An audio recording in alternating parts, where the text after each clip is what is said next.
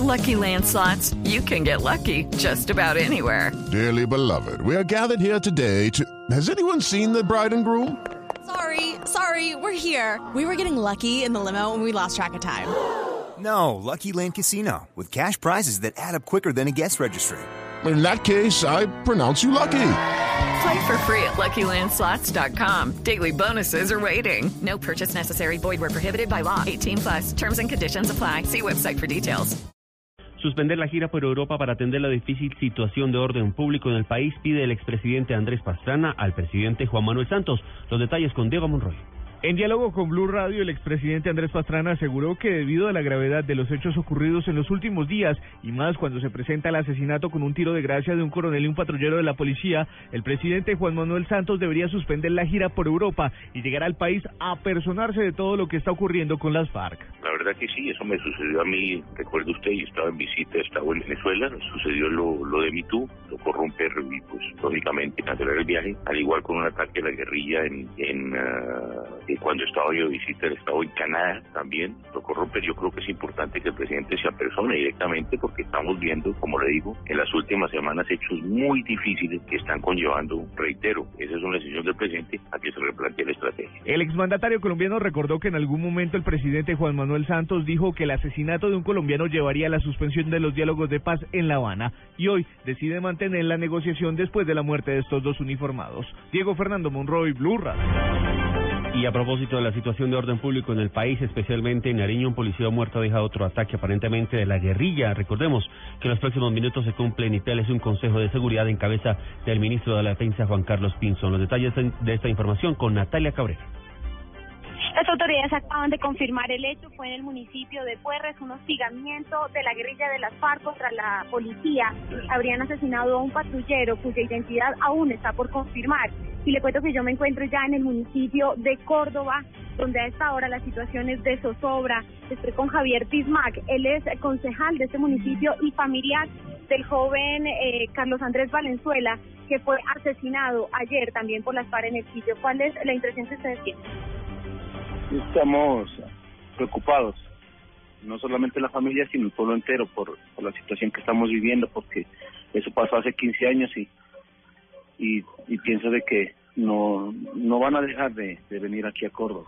Eso es lo que se, se, mantiene, nos mantenemos informados de que nos vamos va a tocar encerrarnos en, en las casas. A esta hora esto es un pueblo fantasma, la gente tiene miedo de salir de sus casas y por supuesto durante esta mañana se realizará un consejo de seguridad con visita del ministro Juan Carlos Pinzón en Ipiales y estaremos informando. Natalia Cabrera, Blue Radio. Gracias Natalia. Y un bus de servicio público fue incinerado en el departamento del Meta al parecer por los guerrilleros, por guerrilleros de, la, mm, de las FARC. La información con Jorge Morales. El coronel Juan Francisco Peláez, comandante de tránsito y transporte de la Policía Nacional, afirmó que un bus que pertenece a la empresa Flotas La Macarena fue incinerado en el departamento del Meta por miembros de las FARC y que no se presentaron víctimas ni heridos.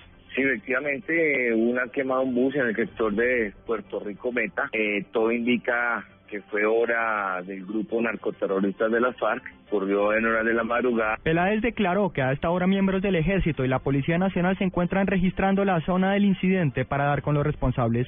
Jorge Eduardo Morales, Blue Radio. Y a propósito del puente del Sagrado Corazón, empieza la operación Éxodo y la policía en el Valle dispuso de más de 700 unidades para garantizar la seguridad vial durante el puente festivo. Informa Nixon Romo.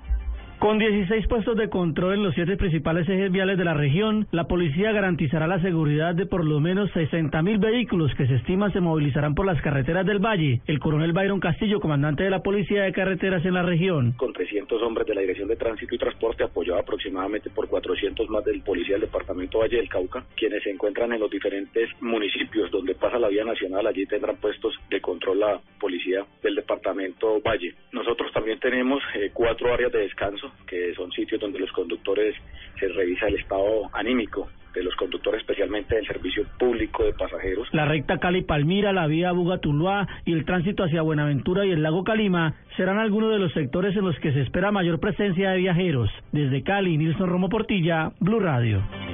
El sector agricultor colombiano aseguró que no es sorpresa el dato de crecimiento económico revelado por el DANE, pues debido a la caída del precio del petróleo se esperaba un crecimiento cercano al 2.8%. Los detalles con Juan Esteban Silva.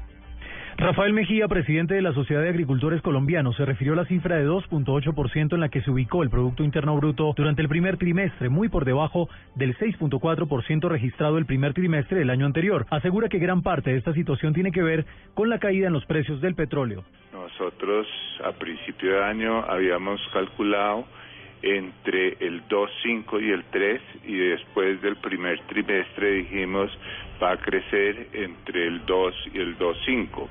Entonces no es ninguna eh, ningún dato que nos eh, sorprenda en una forma extrema.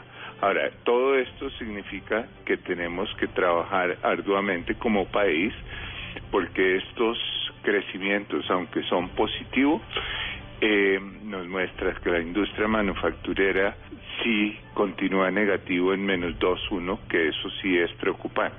Ante esta situación, Mejía explica que es evidente que hay una desaceleración significativa en la economía, pero prevé que la situación pueda mejorar tanto a corto como a largo plazo. Juan Esteban Silva, Blue Radio. Blue Radio, la radio de...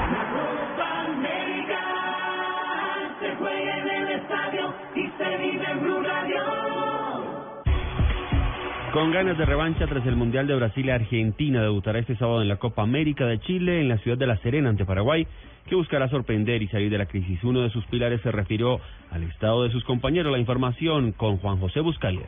Selección argentina tendrá en la ciudad de La Serena, en el norte de Chile, su esperado debut. El equipo de Lionel Messi estará jugando ante Paraguay en el segundo turno en esta tercera jornada de la Copa América Chile 2015. Será en el marco del Grupo B, en donde más temprano ya se habrán medido la selección de Uruguay y de Jamaica. Mascherano, uno de los referentes más importantes de la selección argentina dirigida por el Tata Martino, habla a continuación. Creo que muchos de los, de los chicos que han estado en el Mundial han ratificado su buen mundial durante la temporada. Y, hay otros chicos que no le tocó estar en el mundial que han hecho una temporada fantástica y hoy en día están en la selección también por eso. Técnico argentino, el Tata Martino, aún no ha confirmado la alineación. Se espera que el tridente ofensivo esté formado por Lionel Messi, su amigo, el Kun Agüero que le ganó la pulseada a Carlos Tevez y a Gonzalo Higuaín. Y por la izquierda, el ataque lo va a completar Ángel Di María. Desde Chile, viviendo de cerca con Blue Radio, la Copa América, Juan José Buscaria.